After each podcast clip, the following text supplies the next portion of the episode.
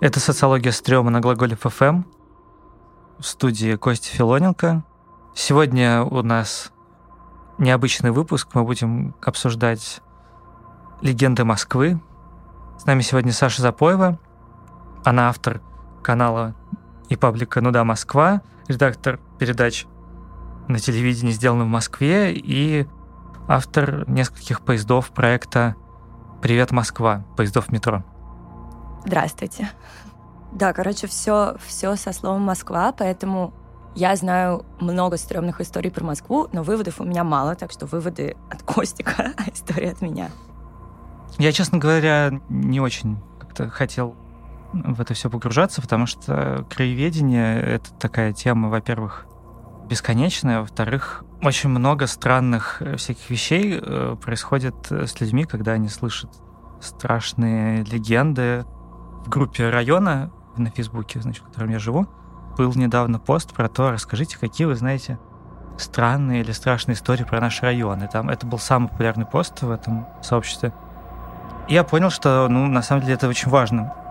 Потому что даже те люди, которые как бы не знают и не любят страшные истории, страшилки, на крипипасты про свой район или там про свой дом – или про город, они все равно пересказывают их с удовольствием. Это как сплетни.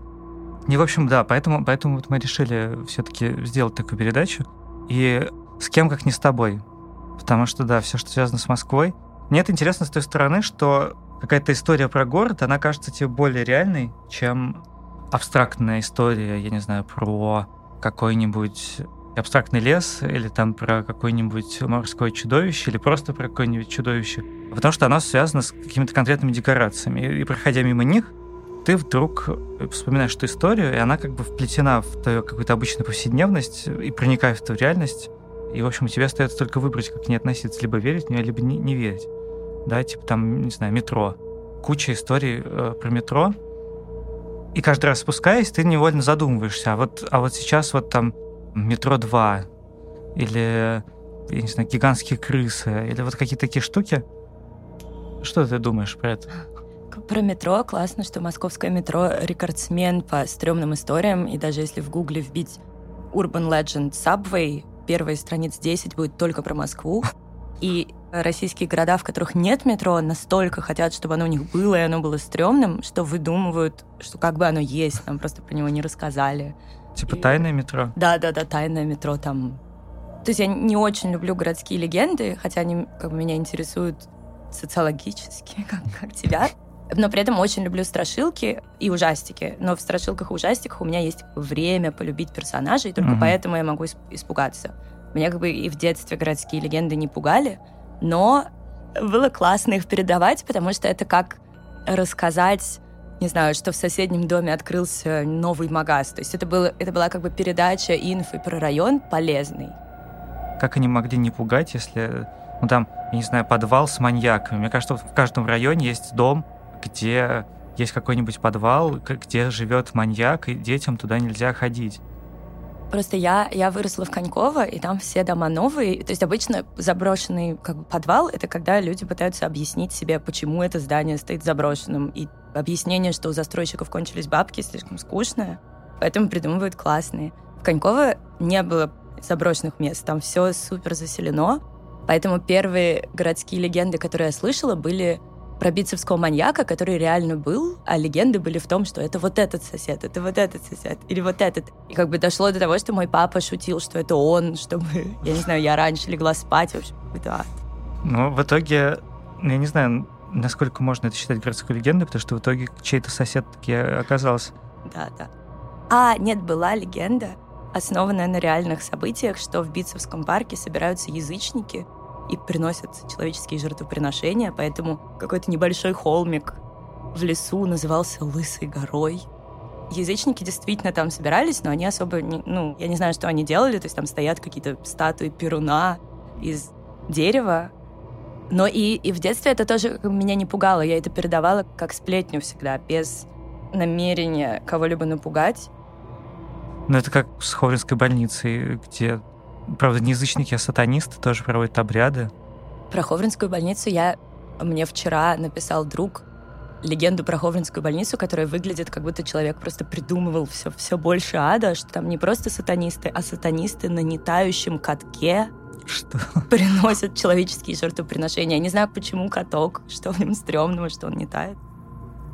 Но вот опять же, через тот пост в группе моего района и в других, э, в общем-то, схожих, э, не знаю, форумных еще обсуждениях, вот если порыться, это все действительно история про какую-то осторожность, про то, что нужно, значит, не, не ходить куда-то, потому что там опасно. То есть, например, там, ну, заброшки действительно опасны, потому что можно там свалиться с высоты на штырь. И там бомжи. Бомжи, да, наркоманы. Когда только появились большие магазины в Москве, например, когда появилась Икея, была легенда, что именно в Икее похищают детей. Дети остаются в игровой комнате, их похищают, а потом их находят с вырезанной почкой, с запиской «Спасибо за почку», видимо, от похитителя. Но эта история, как бы она еще с 70-х, она появилась тогда же, когда Икея стала делать большие магазины и просто курсировала в Москву. То есть как бы была привезена вместе с Икеей. Угу. Или вот этот написал тоже наш общий друг про то, что э, пятна на банане, это в 90-е годы, видимо, я не знаю, когда хлынул поток бананов в России, что пятна на банане — это трупные пятна, потому что бананы хранят в моргах. И дешевле их хранить, потому что не надо платить за склад и за холодильник. Всем странно, что как то есть трупные пятна с трупов переходят на бананы каким-то образом. Интересно, это потому, что люди до этого мало, мало видели бананы? Или они видели только недозрелые бананы? Ну, видимо, видимо, Я да. знаю, что когда во время Олимпиады приехала Кока-Кола, считалось, что она заражена сифилисом, и американские джинсы заражены. Короче, сифилис all over. Эту роль потом, потом Спид перенял. Вокруг газировки вообще было очень много всяких историй. Были автоматы с газировкой, куда, когда ты ее выпил, нужно было ставить стакан назад, и он как-то крутился, очищаясь горячей водой под большим давлением. И якобы, если его слишком рано вытащить, он еще крутится у тебя в руке, и была легенда, что детям отрезало рот. Но это, это такое, как эта история, вот эти все истории, они, да, какой-то страх, я не знаю, чего-то нового. Появляется что-то новое, необычное, и, значит, и нужно понять, почему это плохо. Хотя есть же история про бочку с квасом, которая перевернулась, а там был труп, или там были черви. Вот эти вот бочки желтые, которые раньше везде стояли, а потом исчезли. Я про бананы подумала, что это какая-то телега про, про то, что все знают, что там советские власти, и все значит, будут экономить на всем, и вот на наших бананах тоже, и на квасе. Что-то про недоверие к властям. Я помню, что мы как-то с тобой обсуждали, что в странах с тоталитарным режимом больше суеверий. Не с тоталитарным, а когда государство непредсказуемо себя ведет, люди начинают придумывать всякие штуки, чтобы объяснить жизнь. И мне интересно, ну, наверное, с городскими легендами должна быть такая же корреляция. И как бы хотелось бы узнать, много ли их в Северной Корее, например. Я уверен, что в Северной Корее какие-то совершенно должны быть потрясающие подпольный фольклор, какие-то самоздатовские журналы, да. Был фильм «Война миров Z» с Брэдом Питом про зомби. Там было, была такая тема, что в зомби были везде, кроме Северной Кореи, потому что вирус передавался через зубы, а в Северной Корее просто всем удалили зубы. Потому что тоталитарное государство может себе позволить. Плюсик такой. Как бы это шутка э, такая сценаристов или там, не знаю, чувака, который написал книжку, по которой сняли фильм. Но это же в этой шутке много, много правды, потому что в тоталитарных э, странах и режимах в них не существует образа другого. Зомби — это образ другого, вот, а там нету, потому что... Да, и мне кажется, что вот этот э, про метро, действительно, что московское метро как такой символ чего-то супер тоталитарного, супер красивого, во-первых, да, потому что, ну, действительно, никто не заморачивался особенно над метро, как в Москве, значит, там зафигачить мрамор, сделать, чтобы было очень светло. И это, конечно, производит впечатление, потому что никому это в голову не приходило, и такой символ, да, символ секретов, что все, все секретное, оно как бы должно быть под землей, где-то похоронено, вот, а метро же просто идеально. Вот все, все, с кем я говорил, подтверждают, что как бы метро 2 действительно существует. Угу, да, я тоже читала даже про это. Я не помню, какие там подтверждения, но походу, да. Что, в общем, если строишь подземелье, то в какой-то момент становится не так важно, какого оно размера, потому что слишком и так слишком дорого. Вот, не знаю, я когда учился в МГУ, Там даже были какие-то экскурсии по подвалам. Всем это ужасно интересно. Вот э, на Воробьевых горах с обратной стороны, да, так называемый южный вход, северный, тот, который смотрит на Воробьевы горы, ну, в смысле, mm-hmm. на смотровую площадку, вот, а южный, который вот смотрит на Раменки. И там э, памятник Ломоносова, и рядом с ним два фонтана. И что якобы в одном из фонтанов э, есть вход в подземелье. И действительно, если туда залезть, вот, и посветить фонариком, то действительно есть дверца внутри фонтана. Как бы для кого он там оставлен? Или про то, что, значит, под ГЗ огромный холодильник. Значит, главное здание МГУ, вот эта вот высотка, самая здоровенная, значит, из сталинских высоток, что якобы она так расположена, что это, во-первых, гигантское тяжелое здание, и оно якобы медленно сползает в Москву-реку из-за, значит, болотистой почвы. И там внизу, в подземелье, огромный холодильник, который замораживает эту почву. И вот, вот как-то плохо верится. Причем интересно, что строя другую высотку, по-моему, на Красных Воротах, действительно замораживали почву, чтобы она действительно не сползла. То есть, мне кажется, может быть, это история про другую высотку, которая переехала в МГУ. Высотка на Красных Воротах, по-моему, до сих пор она чуть-чуть под наклоном, ровно ну, из-за этого. Ее заморозили навсегда или или я не знаю. То есть там какие-то инженерные подробности, которые я не могу передать, но там замораживали грунт, чтобы она как-то установилась. А, замораживали, а, замораживали. А, вот, вот, что, да, во время строительства. Да, слушай, это очень круто, что, да, что история переехала в другую, более эффектную высотку. Про высотки вообще довольно интересно. Про них пытаются все время что-то придумать, что там они образуют вот эти... Пентаграмму. Пентаграмму, да. Или про то, что их должно было быть больше, но Сталин умер и не успел достроить, а умер, потому что, когда строили МИД, у МИД даже не должно было быть шпиля, вот, и Сталин как бы увидел, что он без шпиля, и, значит, это Дал концы. Дал концы от ужаса, что ничего не... что отдал распоряжение поставить шпиль, но было слишком поздно. Вот, или про то, как он принимал вот это, собственно, главное здание МГУ, что он подошел к двери, якобы дернул за ручку, и ручка осталась у него в руке. Вот, и он, и он говорит, что это значит, товарищ? И все просто в ужасе переглядываются. Ну, как бы, да, что вот здание, которое они сдают, еще не сдали, а уже разваливается. Вот он смотрит на них и говорит, а значит, что есть еще у нас сила? Очень сложно представить себе, чтобы ну, как бы Сталин никогда не открывал сам двери, тем более в новом здании. Про то, как Сталин как-то влиял на разные московские постройки, миллиард историй, что гостиница Москва несимметричная, потому что он так ее принял, а потом архитекторы заметили ошибку, но не стали исправлять, потому что засали. А, а что он расписался так, что было непонятно, какой, какой вариант он принял? И кольцевую, кольцевую линию построили, потому что он поставил чашку с кофе на, на план. Интересно, что, мне кажется, больше всего вот всяких советских легенд про дома, это именно про всякие здания сталинского ампира, потому что это как бы одновременно большое стрёмное здание и тиран. А телеги про тиранов самые, самые стрёмные, так что... Нет, ну это, это продолжение идеи как раз про то, что да, что чем тоталитарнее, тем больше вот этих всех способов друг друга запугать. Облако-зверь. Издавна иностранцы называли Москву «градом медвежьим», Этих зверей держали во многих домах для забавы, как сторожей, увы, для кровавых потех. В 15-17 веках медвежьи бои были частыми на московских площадях, улицах, дворах. Нередко случалось, что медведь, которого держали в доме на цепи, срывался и убегал в город. Тогда на улицах, где появлялся зверь, начиналась паника. Люди разбегались кто куда, запирали калитки и ворота, хватались за топоры.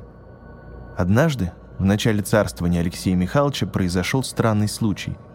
Поздно ночью неизвестные в чужеземных одеждах переполошили стражников. Они утверждали, что прибыли издалека и везут подарок царю от своего королевича. От какого королевича дозорные так и не поняли, велели показать подарок. Незваные гости втащили клетку с толстыми железными прутьями, откуда на стражников зарычал медведь. Он оказался каким-то необычным, был черн, смоль и превелик, ростом с быка. Посмотрели на огромного зверя дозорные, потрясли бородами, да и пропустили ночных гостей с дивным подарком царю. Утром клетка с черным гигантом уже стояла у кремлевской стены. Вот только люди, что привезли подарок, куда-то подевались.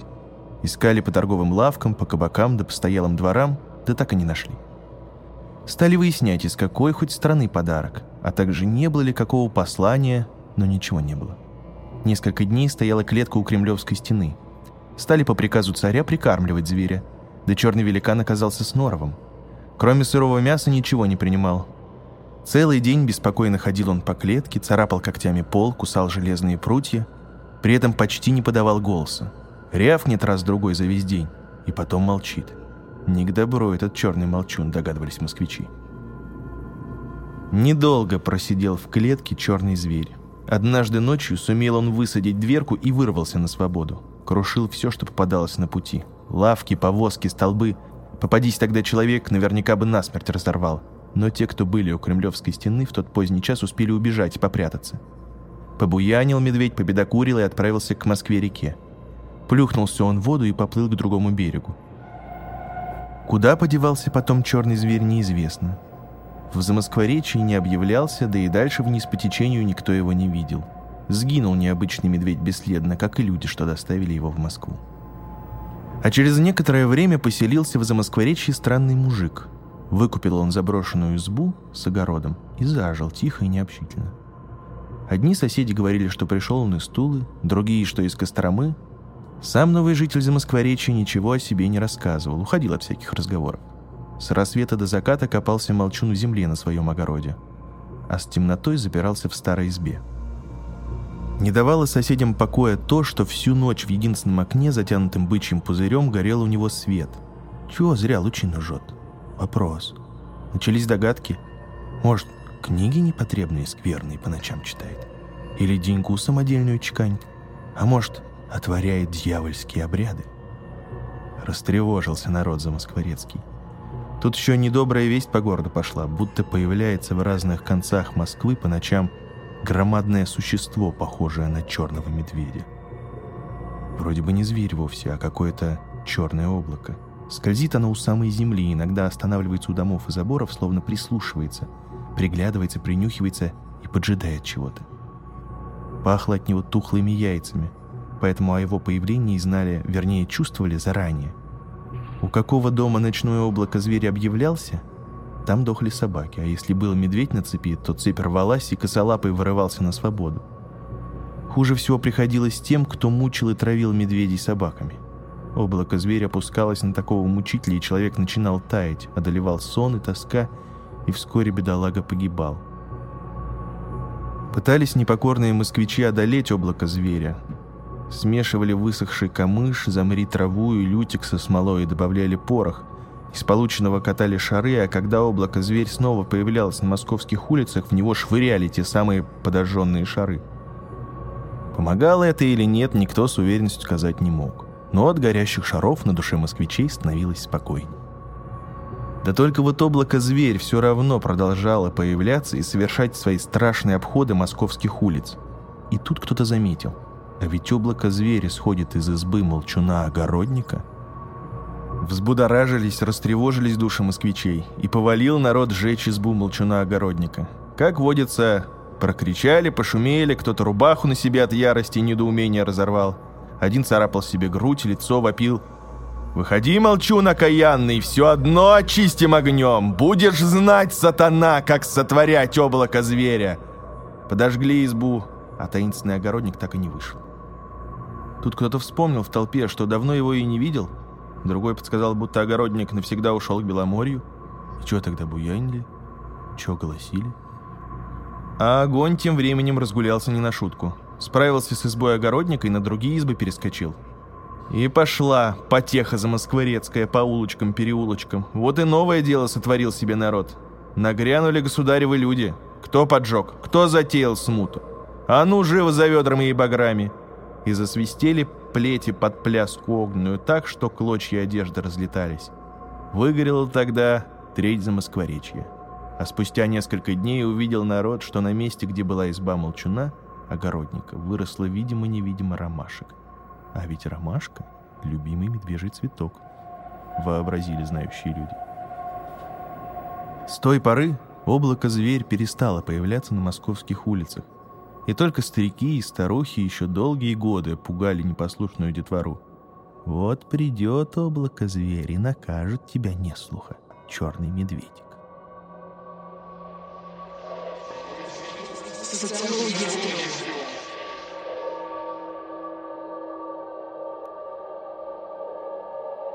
Облако зверь такое классное название. Прям... Очень круто. Оно есть там в сборнике типа Москва аномальная или что-то все паранормальные зоны Москвы, вот, и я не, не смог найти, я написал письмо, на которое никто не ответил, составителям, потому что это очень странная вещь. Это Москва Алексея Михайловича, значит, это за Москворечье, пожар, стрельцы, все слишком прекрасно.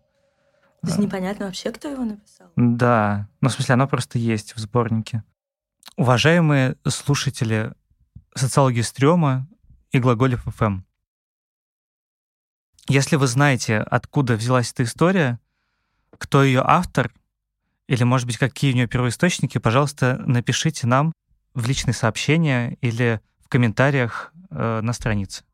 Мы будем очень рады, наконец-таки, разобраться, откуда эта история взялась. Да, значит, расскажи, ты рассказал про Икею, да, что это, это э, курсирующая история, которая, значит, везде появляется, просто где появляется вот такая новая штука. Вот, угу. И людям как-то надо на нее реагировать, и они начинают сочинять вот такие стрёмные штуки. А, например, или там про радиацию, мне кажется, вот самая тоже самая непонятная вещь. И там в каждом новом районе есть там очаги радиации, захоронение отходов или там институт, э, где делают испытания. Про закрытые подъезды очень много. О, расскажи историй, про закрытый. их как бы много в Москве.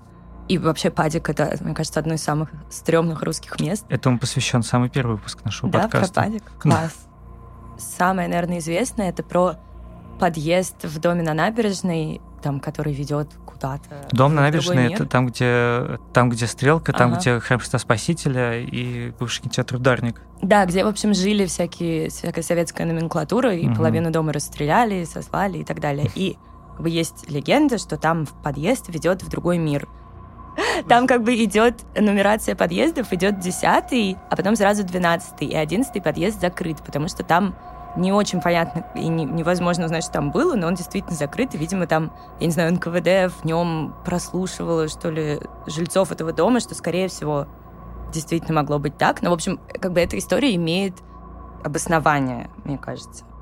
Это те же самые заброшки, да, которые проще объяснить чем-то мистическим, чем какими-то реальными штуками. Или вот эта история, которая называется «Тупик пустот», которая на меня в свое время огромное впечатление произвела, а потом оказалось, что это локализация рассказа Стивена Кинга «Крауч Энд». Вот, и там такое дается объяснение, почему, собственно, он кончается словами. С тех пор стараюсь не ходить китайгородскими переулками, по закоулкам, заброшенными зданиями. Не зря они стоят там до сих пор. Тупик пустот. Несколько лет назад я работал опером в ОВД на Китай-городе. В связи с этим хочу рассказать один случай, на котором я присутствовал при даче показаний. Это было в начале июня 2000-го. Я был на сутках на дежурстве. Район в смысле обычного криминала был довольно спокойный. Ну, хулиганка, мелкий краж были в ходу. Из тяжких были убийства. Но ну, в основном по бизнесу. Политика, ну, всякая заказуха. У нас по району курсировало три машины ГНР. Вот с одной из них и началась эта история. 3.30 утра вызов одна из групп «Дуйте на солянку». Сель, поехали, второй опер, я, еще три сотрудника.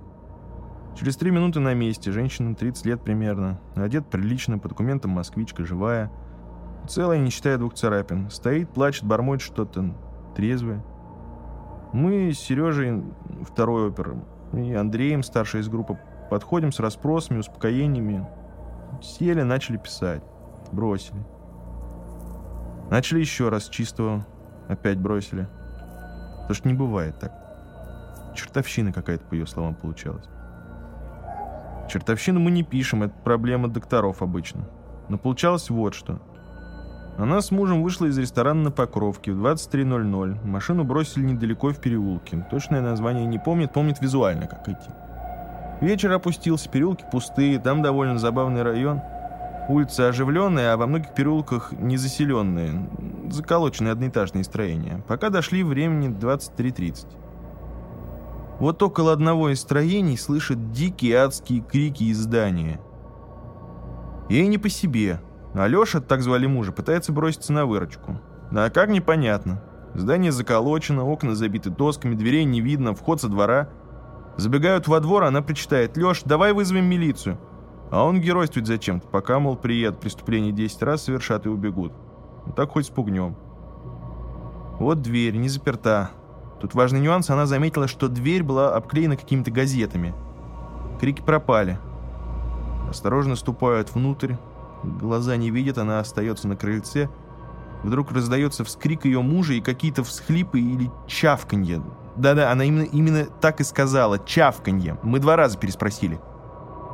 Через пять секунд хлопок. Спиной вперед вылетает муж, рука окровавленная, пиджака нет, весь белый, трясется, но вроде живой. Хватает ее за руку, кричит «бежим». Бегут. Куда, зачем? Не понимают. Машину потеряли, в переулке запутались, людей нет.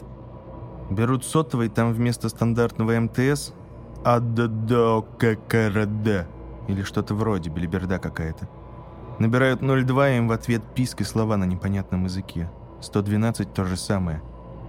Они паникуют, забегают в какой-то тупик, она название запомнила. Пустот. Вроде тихо, пустынно, темно.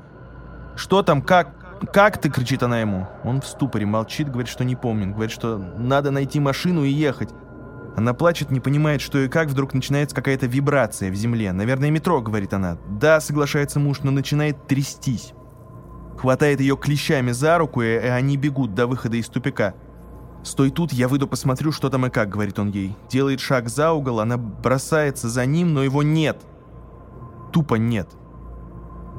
Прямая пустая улица. За те три четверти секунды было невозможно спрятаться. Она кричит, зовет, плачет, причитает, считает это нелепым розыгрышем, но его нет. Блуждала, блуждала, потом внезапно наткнулась на людей, просила их помочь, но они отшатнулись, как от больной. В итоге вышла на солянку, а тут ее заприметила машина наших ребят.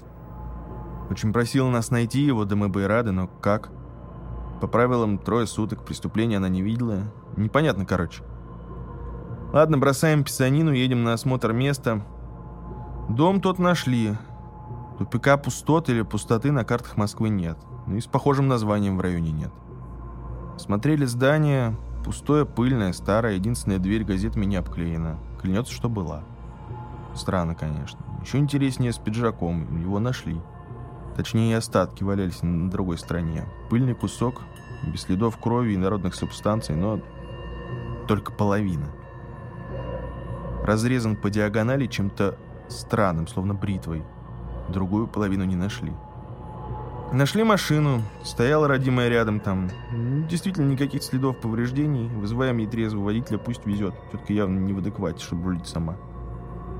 Берем объяснение с нее, заяву пишет. Решили оставить как есть, только причесали малость. Стоим, курим. Ну, с помощником старшего на дежурстве. Такой старый толстый капитан. Огромный такой мужик был, старый еще закалки. Хоть сейчас он на пенсии уже, но тогда был хоть куда. Спрашиваю что он думает.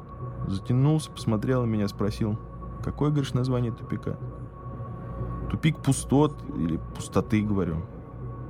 Странное какое название. Нет такого. Он еще раз затянулся, закашлялся и ответил, ты поройся в старых делах у меня в сейфе. Там есть подборка одна из архива. Там несколько подобных дел есть, тоже исчезновение. Был еще один, который не пропадал, но выжил, нес какую-то ахинею про то, что нашел дорогу, хуже которой нет.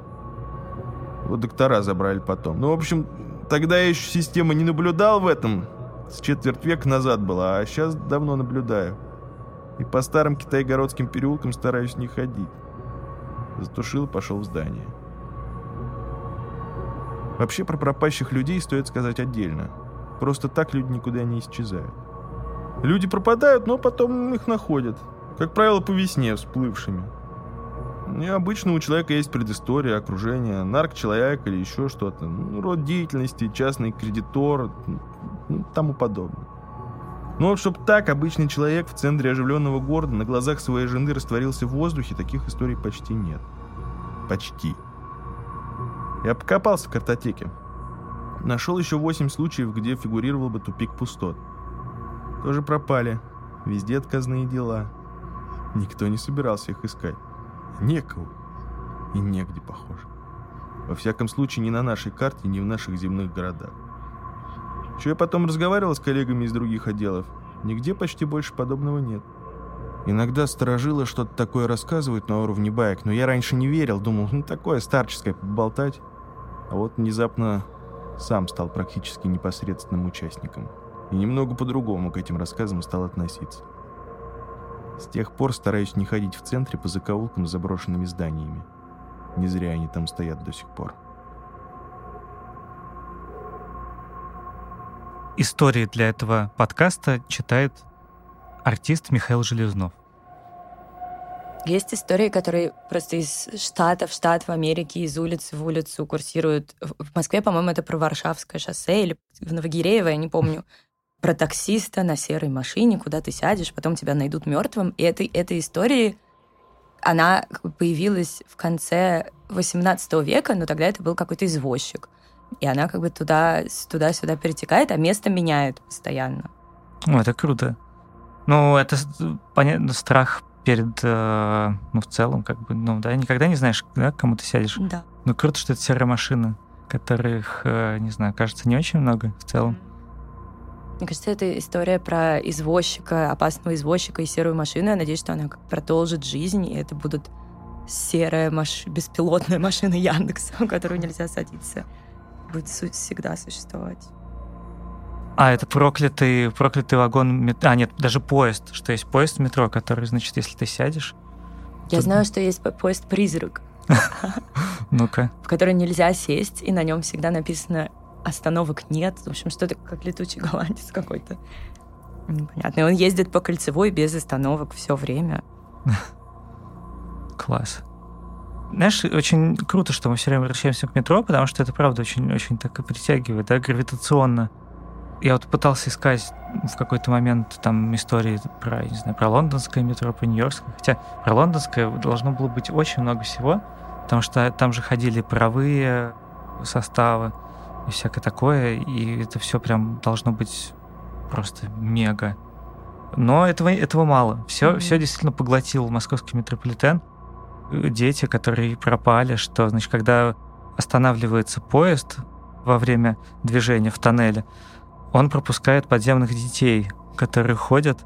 И вид этих детей такой, что, что машинисты электропоезда, они же, вот почему постоянно вот в метро эти объявления, потому что очень большая текучка.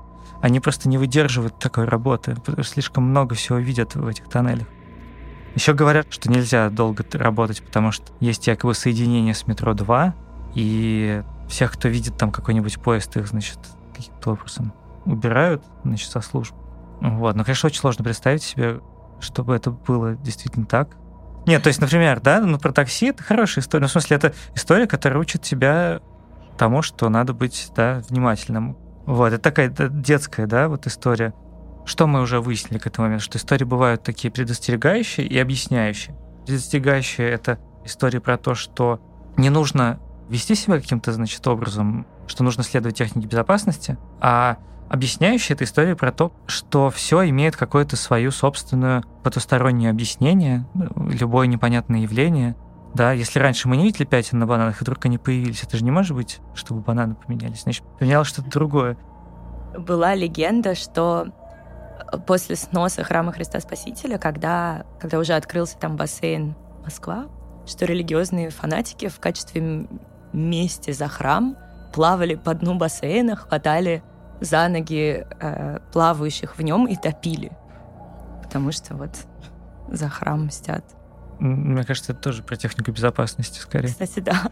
Мне кажется, есть еще тип не предостерегающий, не объясняющий, а просто про каких-то локальных призраков, которые... Например, есть история про э, горбатую старуху Востанкина, которая приходила перед штурмом Белого дома в 93-м и говорила кровью у вас тут пахнет.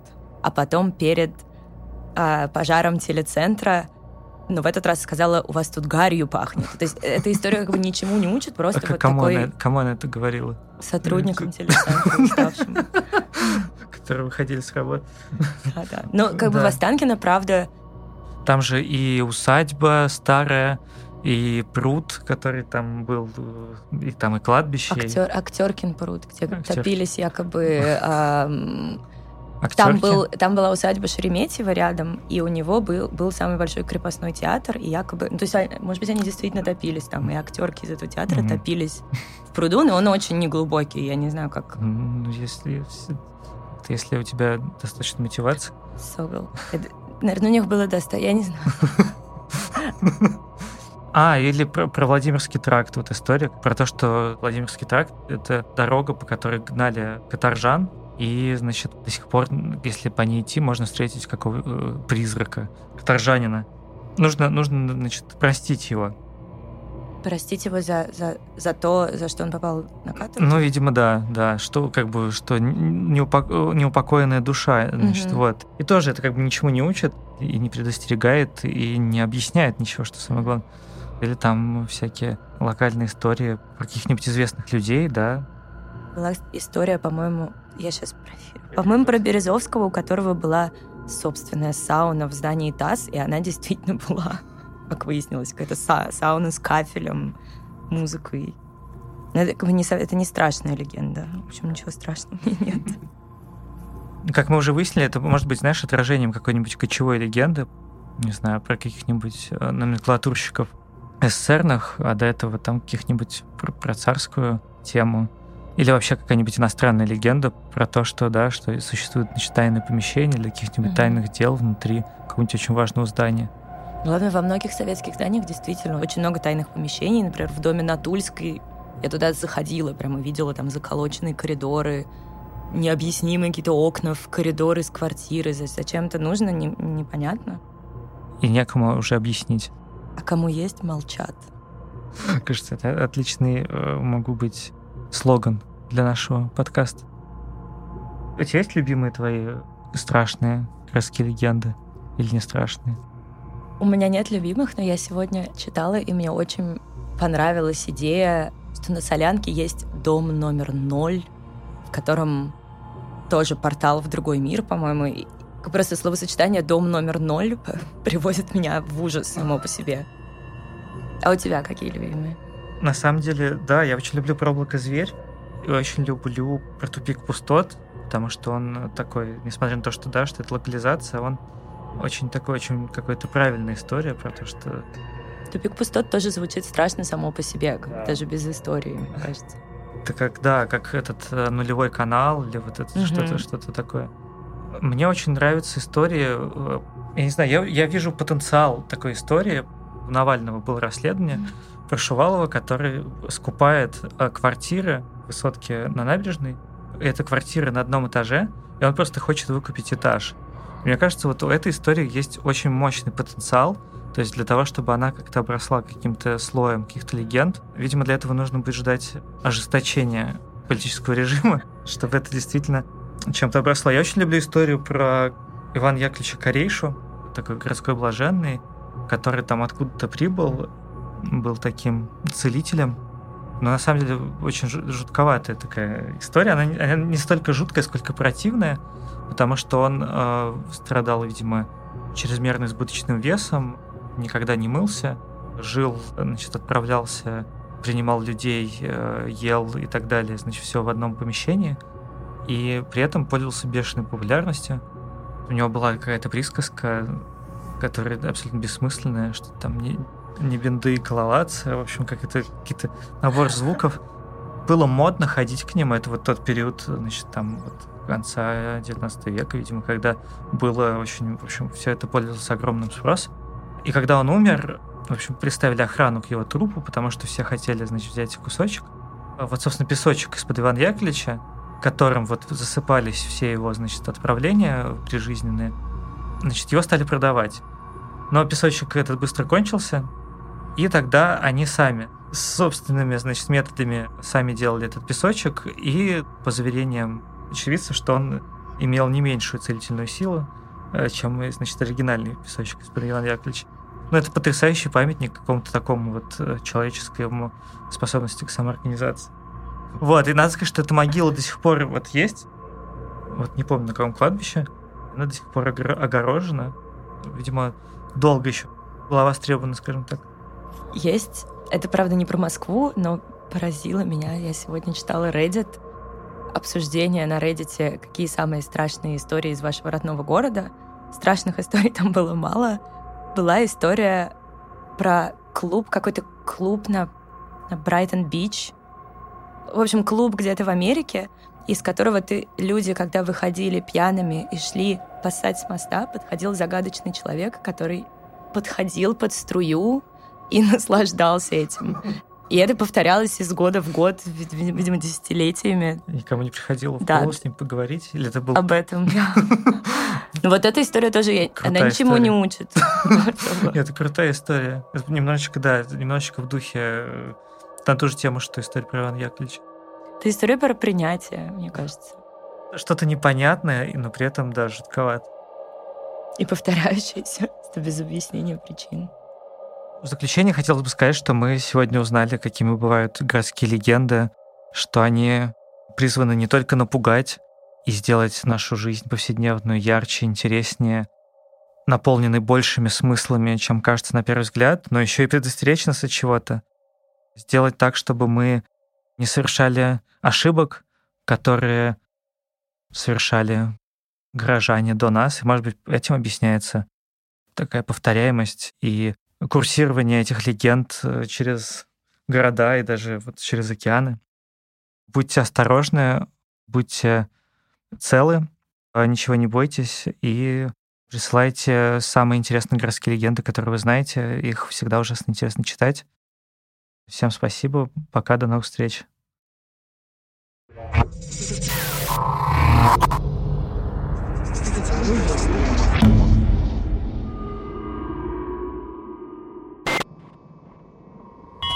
Глаголев ФМ.